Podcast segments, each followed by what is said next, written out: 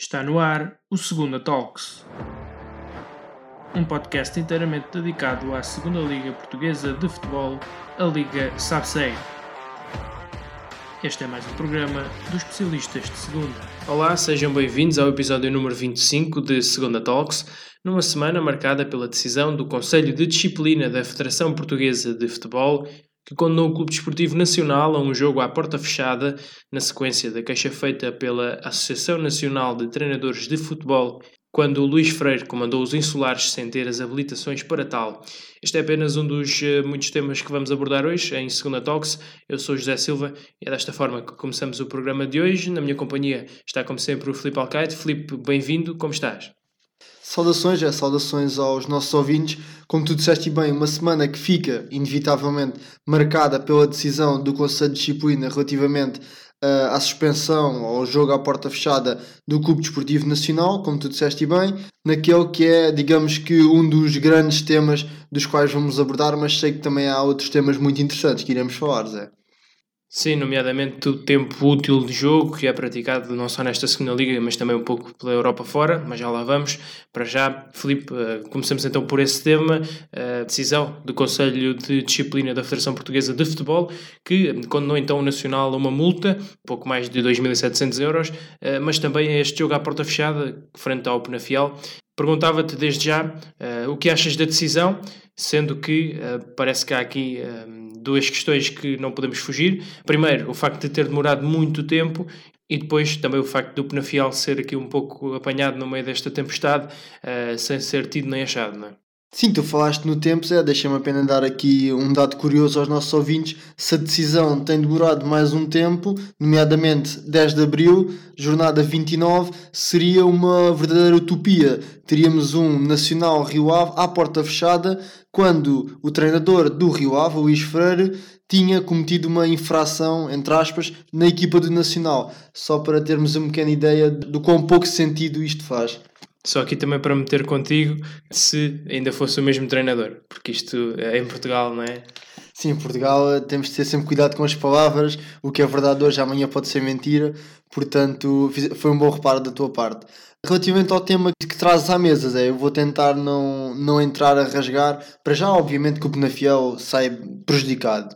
Não tem, tem questão pelos milhares de adeptos que levaria ao estádio, não, não é isso que está em questão, mas porque é apanhado aqui nesta bola de neve nesta relação desgastada que existe entre a FPF e a ANTF, que decide desta forma punir, como tu disseste bem, com uma multa de não chega a 3 mil euros o Nacional e a suspensão de um jogo à porta fechada. Portanto, o maior prejudicado é, a meu ver, a equipa do Penafiel, sem dúvida. É uma realidade o Penafiel, então, a ser aqui apanhado um pouco uh, no meio desta tempestade, como eu disse há pouco, até porque, uh, como tu disseste já, nem Luís Freire está no Nacional, portanto, acaba por ser um pouco tardia esta decisão e talvez por ter sido na Taça de Portugal, uma prova da FPF, este caso foi para a secção não profissional da Federação, ou seja, reúnem-se muito poucas vezes, muito menos vezes, e portanto também daqui se explica um pouco esta demora em tomar uma decisão, mas que, hum, pelos vistos, foi agora tomada neste sentido. Não concordo, já sabes que tenho feito aqui vários repartos acerca disso.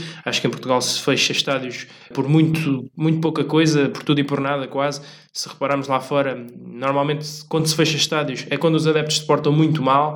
Aqui basta uma tarja, basta um, uma situação destas que nada tem a ver com os adeptos e são eles os mais prejudicados. Portanto, creio que concordas comigo que também neste aspecto acaba por ser uma decisão um pouco rebuscada, porque, tal como o Nacional disse, se a multa pode ser reembolsada, os efeitos práticos desportivos desta decisão, nomeadamente o facto de não ter adeptos, essa não pode ser compensada. Sim, eu não sei até que ponto é que a tal multa também tem em conta essa situação, a situação do, dos adeptos e do dinheiro que poderia ser eventualmente ressarcido a equipa do, do Grupo Desportivo Nacional.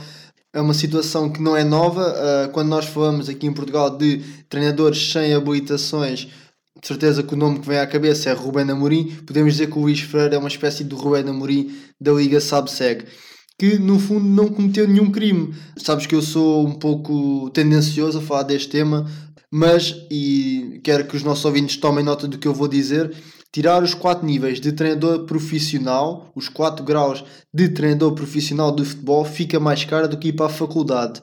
Portanto, estamos a falar de um grande investimento que os treinadores têm de fazer.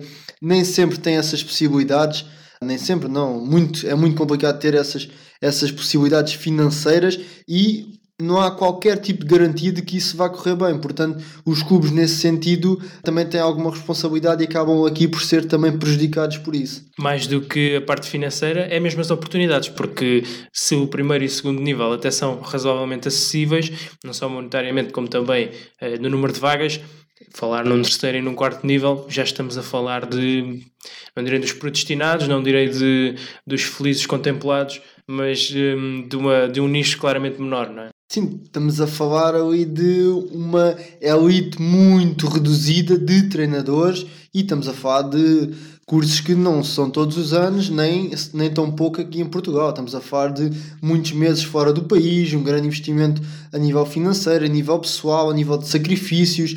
Tudo isso conta e tudo isso faz parte, uh, já para não falar também do, do estágio, das épocas de estágio e afins. Portanto, não é nada fácil. Quem pensa que lá está, que o treinador é só chegar ao treino e dar o treino, não. Também há todo este investimento que o treinador faz antes de ser efetivamente treinador profissional, com os quatro níveis, com os quatro graus, entenda-se. Portanto, é uma situação que infelizmente já aconteceu e que e continuará infelizmente a acontecer. Percebo o teu lado perfeitamente e não quero ser aqui advogado do diabo, mas vamos olhar para esta situação. Luís Freire cumpriu integralmente o que estava estipulado na lei na Liga Portugal, portanto, na segunda Liga.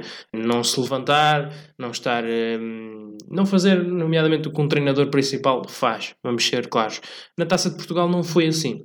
Não cumpriu eh, esse desígnio. Também eu percebo o que é que dizes, claramente, mas olhando para esta situação, tu, enquanto treinador que, vamos supor, já tinhas uh, cumprido todas as etapas legais uh, para o seres e que já tinhas tido todo esse esforço que tu disseste, uh, olhavas para o lado, para o banco adversário e vias um treinador jovem, como o Luís Freire, que com todo o mérito chegou onde chegou e se calhar já deveria ter tido as oportunidades de se inscrever num, num nível acima pelo percurso que tem tido, mas a verdade é que uh, isso não aconteceu à data, àquela altura.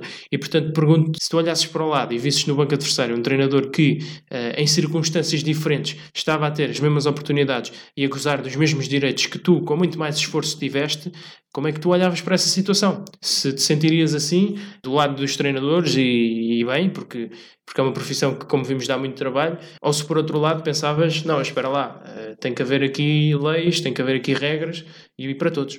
Sim, é uma, é uma excelente pergunta, Zé. Já me fizeram várias vezes, eu próprio, nós já discutimos, eu uh, e os meus colegas, estamos a tirar o primeiro nível.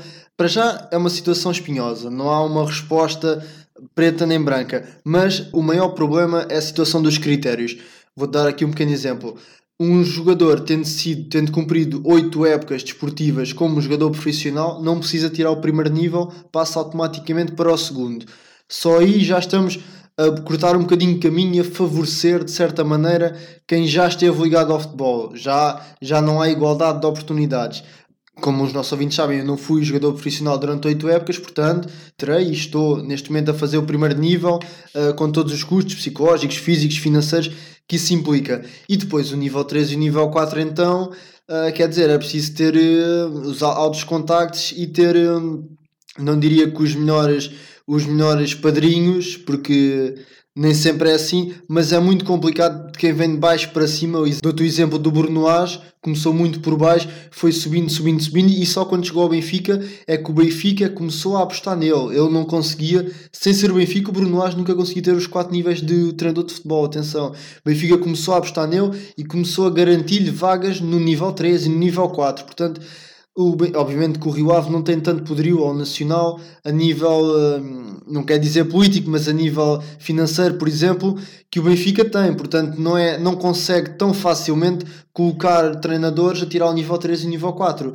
as vagas já são poucas, um, os candidatos são muitos e já para não falar que terá de ser feito em princípio fora de Portugal e também há, obviamente, os nativos desse país a quererem tirar. Portanto, é uma situação espinhosa, como eu disse, mas a partir do momento em que temos essa, esses critérios diferenciados, essas desigualdades um pouco, uh, acaba por ser cada um a puxar para o seu lado. Eu que não estou, se calhar, não concordo tanto e acho que o facto de ter sido jogador de futebol não devia dar uh, qualquer tipo de privilégio sobre os outros. Recordemos, por exemplo, que um dos melhores treinadores do mundo e por melhores entendam o mais titulado, para mim quem tem mais títulos é melhor, José Mourinho nunca foi jogador de grande gabarito. O próprio Sir Alex Ferguson jogou na Liga Escocesa, que não é propriamente uma Premier League, portanto, uma coisa não implica necessariamente a outra. Também dir-me-ás, há grandes treinadores grandes, que foram grandes jogadores, Zinedine Zidane, por exemplo, sem dúvida, no entanto, não é uma regra e eu acho que não devia haver favorecimento nesse sentido. Mas olhando para o que estás a dizer, um jogador que jogou na Seleção Nacional de Futebol, que jogou a Champions League, eh, que partilhou balneário com alguns dos melhores jogadores do mundo, estamos a falar aqui em jogadores de topo, entenda-se, não deveria ter um pouco mais de abertura, um pouco mais de oportunidades do que pessoas que, como tu e eu, gostam de futebol desde crianças e querem seguir, por exemplo, esta área do futebol? Eh, não achas que também deveria haver aqui um, um pouco de não direi começar à frente dos outros, mas pelo menos ter um pouco mais de aberturas, que essas vão acontecer sempre, uh, por maioria de razões, mais que não seja por já conhecerem o meio, por já conhecerem os dirigentes, portanto, essas pessoas vão estar sempre em vantagem, não é? Sim, e é esse mesmo ponto, essa vantagem já existe, atenção, uh, o ser humano, nós falamos muito de que um treinador não prefere este jogador, ou não prefere aquele, ou uma pessoa não prefere esta ou outra, isso é mentira.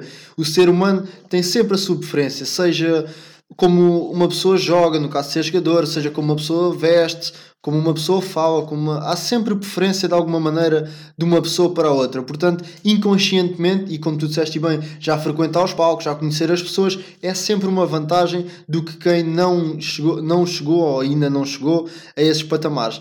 Agora, hum, a nível de mesmo oficial e regulamentado, acho que essa diferença não deveria ser tão abismal. Poderia haver uma diferença, mas não poderia ser. Senão acabaria por rodar sempre os mesmos. Seria uma dança das cadeiras na qual pessoas que, por, seja por qualidade, seja por lesões, seja qualquer tipo de impedimentos, não chegaram enquanto, enquanto jogadores, então nunca chegariam enquanto treinadores e andariam sempre a rodar os mesmos no mesmo meio. Eu acho que isso não deve de forma alguma acontecer, senão o José Mourinho, por exemplo, nunca teria chegado onde chegou, não é? Sim, como tu disseste no início, esta é uma questão que não é preto nem branco, não há uma solução óbvia, caso contrário já certamente teria sido uh, utilizada.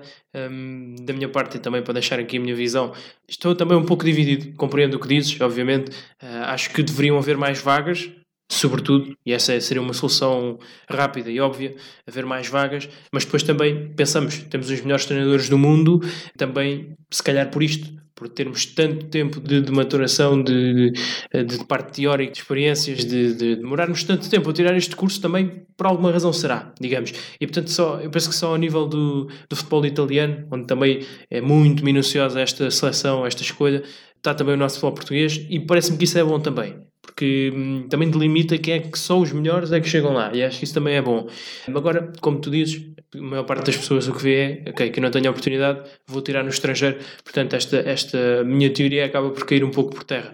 Mas pronto, fica também aqui a nossa visão sobre este tema. Uh, Filipe, mesmo para fecharmos então, até porque já derivámos uh, um pouco do nosso, um, do nosso tema original, mas apenas para fecharmos este assunto, perguntava-te então, e olhando para, esta, para este conflito entre a NTF e alguns treinadores de futebol português, perguntava-te então se, se estivéssemos a falar de um clube da Primeira Liga, uh, um clube com outras ambições, se achas que isto aconteceria? Como, tal como aconteceu com o, Ruben, com o Mister Ruben Amorim, quando estava no Casa Pia, creio que no Braga B também, e creio que o Braga B eh, chegou mesmo a sofrer algumas sanções na altura no Campeonato de Portugal, tem também a ver com o facto de não haver, por exemplo, um sindicato de, de treinadores de futebol. Portanto, os treinadores são poucos, deixados um pouco à deriva, cada um com a sua boia, e depois a ANTF acaba por ser eh, das duas uma, ou é o helicóptero de resgate, ou acaba por ser o tubarão que, eh, que chega lá. Como eu disse, e só mesmo para finalizar, é uma situação espinhosa, é uma situação que não é de forma alguma preta nem branca, mas é uma situação que certamente irá deixar os nossos ouvintes a pensar. Certamente, e o que também vai dar tema de conversa, ou pelo menos deu na passada semana no Twitter, a página UTD Arena deu conta dos campeonatos com mais tempo útil de jogo. Em primeiro lugar, a segunda divisão holandesa, 58,04. Em segundo, a Liga Holandesa, a principal, a Eredivisie, com 55,32. Já a Série A do Brasil, Primeira Liga Brasileira, com 53,58. Noutro prisma, e olhando para mais cá para baixo, percebemos que o top 3 com menos tempo útil de jogo estão a segunda Liga Italiana com 49,32 e depois os dois principais campeonatos portugueses, a Primeira Liga com 49,24 e a segunda Liga Portuguesa, a última nesta escala de tempo útil de jogo e por isso também quis trazer uh, para aqui esta, esta tabela, com apenas 49,6 segundos de tempo útil de jogo e eh, se olharmos para a média que é 52,12 percebemos que hum, está bem abaixo. Portanto, Filipe, assim, um olhar geral para esta tabela, onde percebemos eh, claramente que o futebol português está muito mal cotado. Sim, Zé, é algo que hum, diria que não é preciso ser, ser um vidente para perceber. Eu acho que tanto nós como os nossos ouvintes certamente não irão ser apanhados de surpresa com, com esta tabela.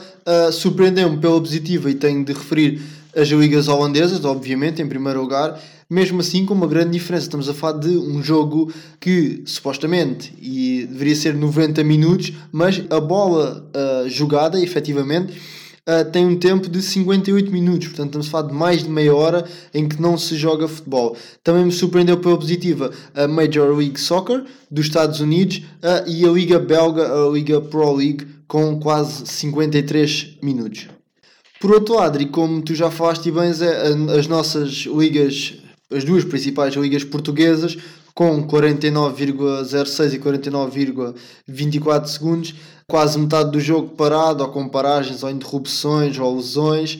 Acaba por ser algo, como eu disse, que não é novidade para nós, mas vem apenas demonstrar de facto o quão frágil ainda somos neste capítulo.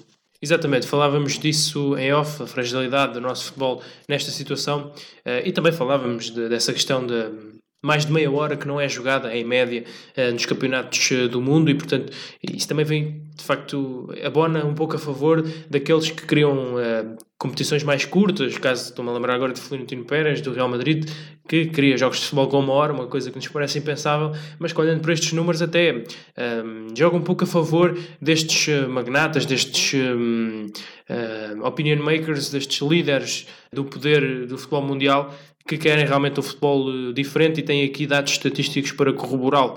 Mas olhando para esta situação, eh, e no caso concreto português, não sei se concordas, mas a meu ver, as pessoas culpam muito os árbitros, etc. Mas também há uma grande culpa dos jogadores que, ao mínimo toque, ao mínimo, ao mínima situação onde podem ganhar vantagem, fazem-no sem qualquer problema, sem pensar no adversário. Sim, e o problema começa em baixo, Zé. Um como, como os nossos ouvintes sabem, eu estou a tirar o primeiro nível de e como já falei neste episódio em questão, e por vezes vejo alguns jogos de várias equipas e várias divisões a nível também de formação e o problema também começa aí. Porque se os nossos jovens jogadores na formação, já quando estão a ganhar ou quando o resultado lhes interessa, já demoram mais tempo a repor a bola, já simulam lesões, simulam faltas, os próprios treinadores já demora mais tempo a repor a bola em jogo, porque não há apanha-bolas.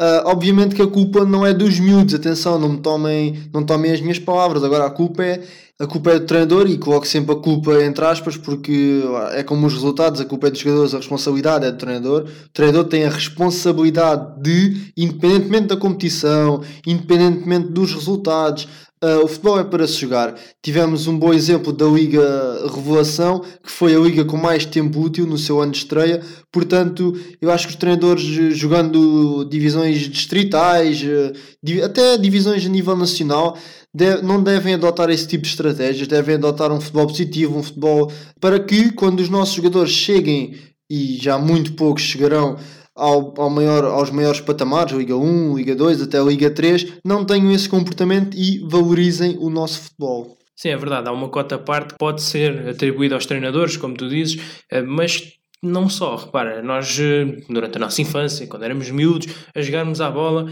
nós achávamos bastante divertido se sofremos uma falta, sei lá, como ao Neymar ou qualquer toquezinha, ah, é penalti. Nós fazíamos muito esse exercício de quase de teatro eh, porque achávamos muito engraçado e depois transportávamos isso para as competições uh, dos escalões de formação ou nos treinos, etc. Enfim, toda a gente que, que está a ouvir isto, que jogou futebol, certamente se, se recordará de momentos em que, em criança, quis imitar o que se fazia na televisão E esse também é um dos males. Eu acho que tens razão quando dizes que começa em baixo, esse, esse, esse mal, mas efetivamente o exemplo tem que ser dado de cima. Depois em baixo, se se vê que o jogador, que o jovem jogador está a errar, então aí deve-se disciplinar, deve-se acabar imediatamente com aquilo, mesmo que seja em favor da sua equipa, eh, para então começarmos a fomentar um espírito eh, mais, eh, mais competitivo, mas mais saudável, acima de tudo.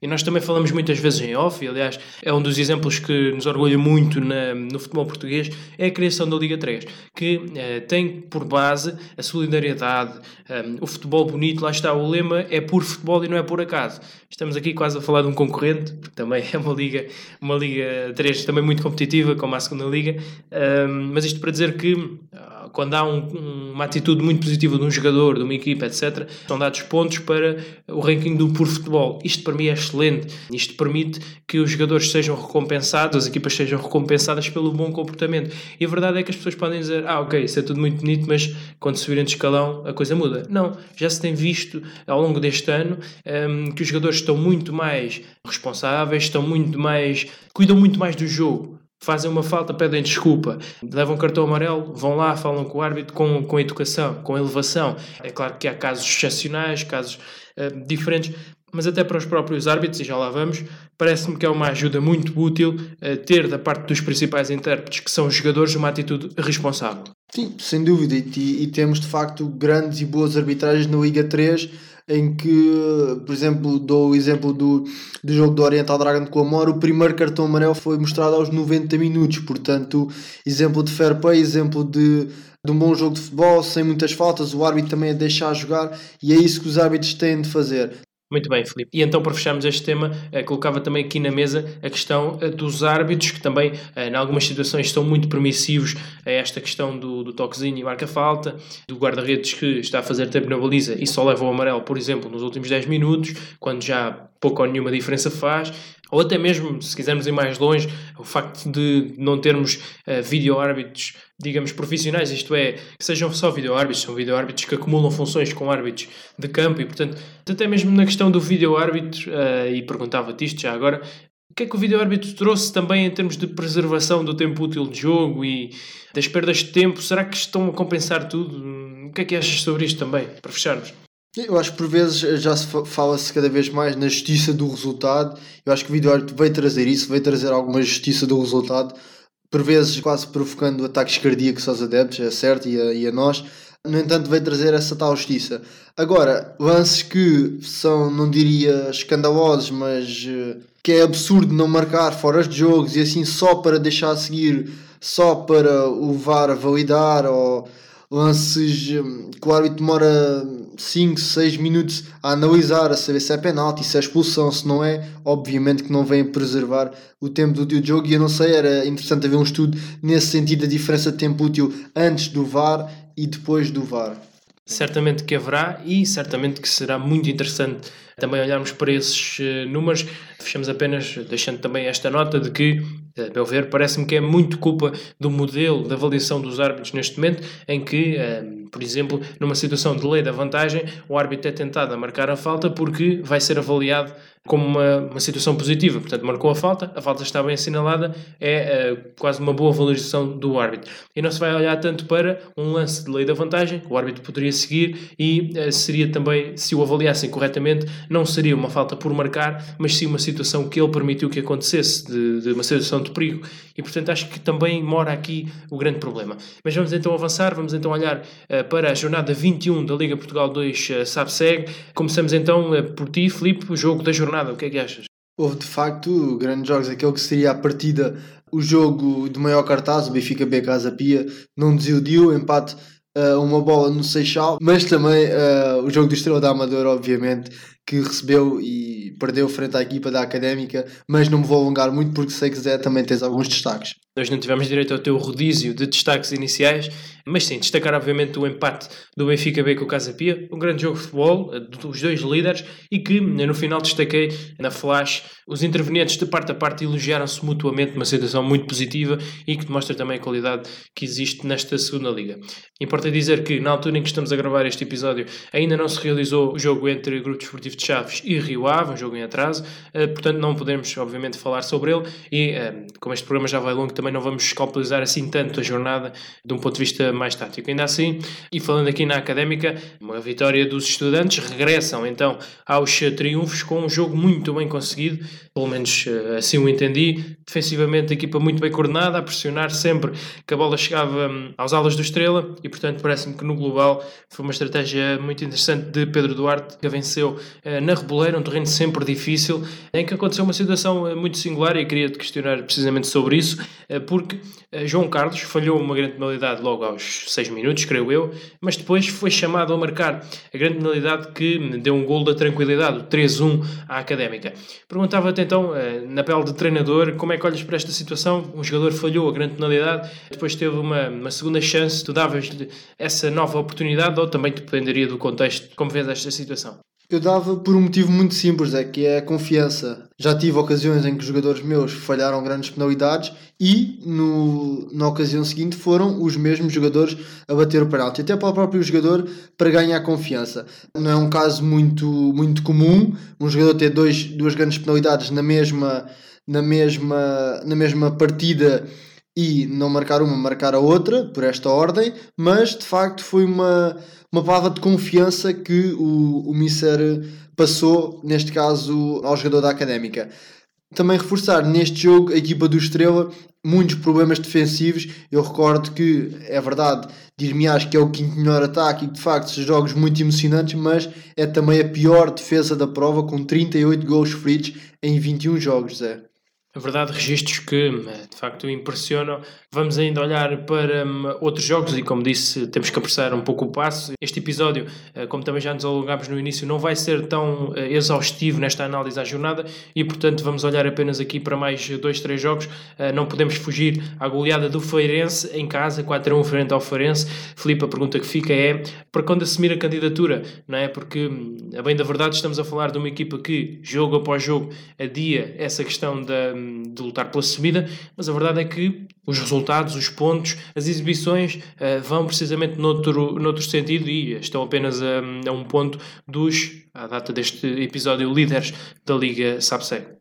E é uma equipa que, como tu disseste bem, não é só o ponto, mas também as exibições. Eu acho que o Feirense, querendo ou não assumir a candidatura oficialmente, eu acho que os próprios jogadores, e é normal que assim aconteça, já assumiram para eles mesmos. Obviamente o treinador tem este papel de moderar, de conter a euforia, seja negativa ou positiva, tem uh, este papel de moderar, mas eu acho que os próprios jogadores, como é óbvio, não são, não são alheios ao que se passa na tabela classificativa, sendo seres humanos, obviamente, são competitivos e, obviamente, que querem subir este ano.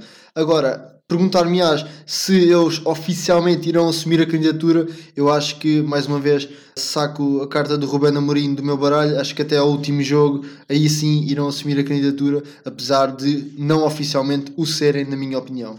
Muito bem, até o lavar dos cestos é vindima, até porque uh, estamos a falar de um feirense que nesta época reestruturou-se, uma equipa que aposta muito mais nos seus jovens uh, da formação, os jovens jogadores que também vêm de outros patamares mais baixos, nomeadamente Campeonato de Portugal e Liga 3, e portanto é uma equipa que está em reformulação, e aliás, até o facto de não ter equipa de sub-23 esta época, um, eh, abona muito nesse sentido, tem que apostar nos jovens, tem que apertar o cinto no que confere às finanças, e vimos-lo neste mercado de transferências de inverno em que não fizeram nenhum reforço. Para fecharmos também esta análise à jornada 21, olhar ainda para o Penafiel, que venceu o Trofense pela margem mínima, uma grande penalidade desperdiçada por Bruno Almeida nos descontos, eh, poderia ter dado o um empate à equipa de Francisco Chaló. Eh, Filipe, o que eu destaco eh, mais neste jogo foi realmente um Penafiel que continua com um grande domínio de jogo, um grande caudal ofensivo, especialmente na primeira parte, mas que começa a pecar na finalização. Esta feita conseguiu mesmo marcar a entrada para o segundo tempo. Do lado do Trofense, destaco uma equipa com muitas soluções uh, ofensivas. Francisco Chaló muda muito o seu 11 e a equipa continua com rendimento e já vimos uh, alguns pormenores de grande qualidade dos reforços, uh, Youssef Bechu, por exemplo, mas também Nuretin Korkmaz, parece-me que foi um mercado assertivo do Trofense, embora ainda seja um pouco cedo para dizer. Sim, e é, é um pouco prematuro para falar em sorte. Tu falaste bem uh, da situação da não concretização das oportunidades. De facto, a equipa ganhou, o desfecho poderia ter sido diferente, não fosse a, a, grande penalidade, como tu fizeste referência bem nos descontos. No entanto, o que é certo é que a equipa ganhou e são mais 3 pontos. Portanto, deixo-te agora a oportunidade de dar a saber aos nossos ouvintes os restantes resultados da jornada 21. Exatamente, jornada 21, uma vez mais emocionante. O Académico de Viseu perdeu em casa, ou em Aveiro, por 2-0 com o Desportivo de Chaves. O Leixões empatou a 2 com o Rio Ave. Já o Vila Franquense bateu o Mafra por 2-0. Porto B uh, bateu o Sporting da Covilhã por 3 a 1. E o Varzim empatou a 0 com o Nacional da Madeira. E, portanto, como já devem ter percebido, está na hora de olharmos para as assistências desta jornada 21.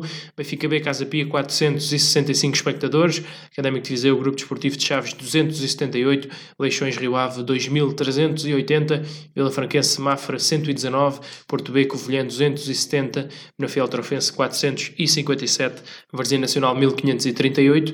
Farense, Farense, 1021. E Estrela Amadora Académica, 2432. Felipe, uma vez mais, alguns números interessantes, outros nem tanto. Continuamos com muitos uh, clubes com muito pouca assistência, mas os números, regra geral, já vão subindo, até pelos jogos um, ehm, que temos assistido. Um Estrela Académica, duas claques sempre muito interessantes, dois clubes que trazem sempre muita gente ao estádio, dois históricos do futebol português.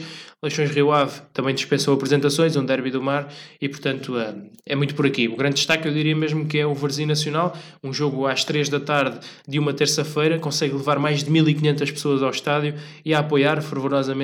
Portanto, uh, também está a trabalhar muito bem o Varzim no sentido de trazer a gente ao estádio. Estamos a falar de, sensivelmente, enquanto tu uh, dizias números, eu fiz as contas assim rapidamente de cabeça, estamos a falar de cerca de 9 mil adeptos que se deslocaram aos estádios da segunda Liga, portanto, números muito positivos, na minha opinião, é que certamente ainda irão ser melhorados. Certamente guardaremos eh, para outra altura, para outro episódio, fica prometido a análise ao facto de termos muitos jogos durante a semana, uh, muitos jogos distribuídos por vários dias, que também de certa forma não favorece muito uh, a ida dos adeptos aos estádios. Fica então prometido para outro episódio, futuramente iremos uh, dedicar-nos também um pouco a isso. Para já, Filipe, vamos olhar para as habituais rúbricas da jornada, comecemos por olhar o jogador da jornada. Na minha opinião, houve muitas boas exibições, é, mas Danny Wilder destacou-se na vitória do Futebol Clube do Porto B, marcou dois gols, um deles de grande penalidade. É um jogador jovem, é um jogador que já teve oportunidade na equipa principal e é um jogador que mais tempo, menos tempo, irá dar o salto. Portanto, uma grande exibição deste jovem dragão. Exatamente, vamos ver como corre o futuro do Danny Loader. Uh, a verdade é que me parece que lhe falta alguma regularidade uh, para chegar ao próximo patamar, mas uh, só o tempo dirá. A minha escolha, inicialmente também era um avançado, o João Carlos, porque de facto teve um grande caudal de oportunidades, marcou um golo, um, ganhou um penalti, falhou, mas marcou o seguinte. Portanto, por todo esse fator emocional, eu ia escolhê-lo, mas a verdade é que depois não pude ficar alheio à exibição do Caio Seco, do Penafiel, defendeu uma grande penalidade nos descontos, valeu os três pontos para para uh, o Penafiel e uh, pensei que não iríamos ter muito mais oportunidades de destacar um guarda-redes quanto um avançado e portanto a minha escolha é Caio Seco. Filipe, avançamos para o treinador da jornada. O treinador da jornada foi, na minha opinião, o Rui Ferreira, técnico do Feirense. Uma vitória categórica frente ao Farense, portanto, até quando para assumir esta tal candidatura que, de que nós falamos? O bom futebol demonstra, os resultados também, portanto, eu acho que é apenas uma questão de tempo. É verdade, e a minha frase da semana por acaso até vai muito nesse sentido, mas já lá vamos. Para já, a minha escolha de treinador da jornada é Pedro Duarte, uma estratégia muito bem preparada, frente a um grande opositor que era o Estrela, num terreno difícil como era a Reboleira, e portanto parece-me que uh, sai daqui com, com uma nota muito positiva, com mais 3 pontos, e a Académica volta a acalentar a esperança na manutenção.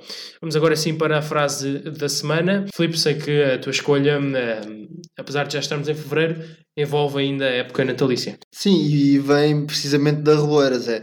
Ricardo Schell, técnico do Estrela da Amadora, após a derrota frente à Académica, disse, e passo a citar, o Natal já passou algum tempo, mas hoje demos presentes à Académica. Como eu já tinha dito há pouco, 38 gols feridos, pior defesa em 21 jornadas, quase uma média de 2 gols feridos por jogo, portanto a equipa do Estrela tem de repensar a nível defensivo, a nível ofensivo, tem feito muito bons jogos, jogos com emoção, também empurrado pela sua massa associativa e pela sua claque, mas a nível defensivo falta alguma coisa e, a meu ver, é o que falta para a equipa do Estrela não estar mais acima da classificação e, nomeadamente, uh, a lutar por outros objetivos. uma boa perspectiva. A minha escolha, como disse, tem a ver com o Feirense, com Fábio Espinho, o capitão, um dos grandes craques desta segunda liga, que, quando questionado sobre a subida, disse muito calmamente e com, com voz da experiência, digamos assim, que a subida não é o objetivo, mas se pudermos estar em primeiro, não vamos estar em segundo. Portanto, uma maneira muito elegante e uma maneira muito inteligente de abordar a questão. Sim, creio que um dos nossos seguidores disse, inclusive nas nossas redes sociais, que Fábio Espinho era como o vinho, com o passar da idade que até melhorava, portanto, uma perspectiva muito interessante deste adepto, queremos nós da equipa do Feirense. Exatamente, muito bem lembrado, Filipe. Um, e vamos então olhar, mesmo para finalizarmos, para a próxima jornada, a jornada 22 da Liga Portugal 2 uh, SAPSEG. Uma jornada uma vez mais emocionante. E Filipe, já sabes qual é a pergunta, qual é a partir o jogo da jornada. Bem, desta vez prometo que vou tentar só escolher um. Académica de Coimbra, frente à equipa do Feirense. Poderia escolher outros, mas vou-te deixar, eh, vou deixar a bola do teu lado. Académica tem de dar continuidade, tem de ganhar pontos. Feirense também tem de ganhar pontos, obviamente por objetivos diferentes. Portanto, vamos ver como é que as equipas irão responder face aos momentos em que ambas se encontram. Uma boa escolha, eu cá vou para o jogo entre Varzim e Leixões, uh, fator histórico sempre a pesar aqui, portanto mais um derby do mar, mas também o Rio Ave Estrela da Amadora, um jogo entre duas equipas muito bem construídas, um, ehm, talvez uh, das, das equipas mais apelativas uh, no futebol jogado diz respeito. Filipe, fica por aqui este segundo talk, deixa um minuto para te despedir de quem nos ouviu e para também lançares mais alguma coisa que queiras dizer. Sim, como sempre foi um prazer enorme as recomendações vão sempre no mesmo sentido. Vejam segunda liga, se possível, vão aos estádios. As restrições já poderá haver alívios proximamente, portanto, também as condições climatéricas poderão permitir uh, que haja maior vontade dos adeptos a ir ver os jogos, uh, bem como os seus horários. Da minha parte é tudo. Uh, e para a semana cá estaremos novamente. Exatamente, Filipe. Cá estaremos para mais um Segunda Talks com mais e melhores conversas. digam também se gostaram deste episódio, deem-nos o vosso feedback nas redes sociais e já sabem, fiquem bem, fiquem por aí, fiquem com a Segunda Talks.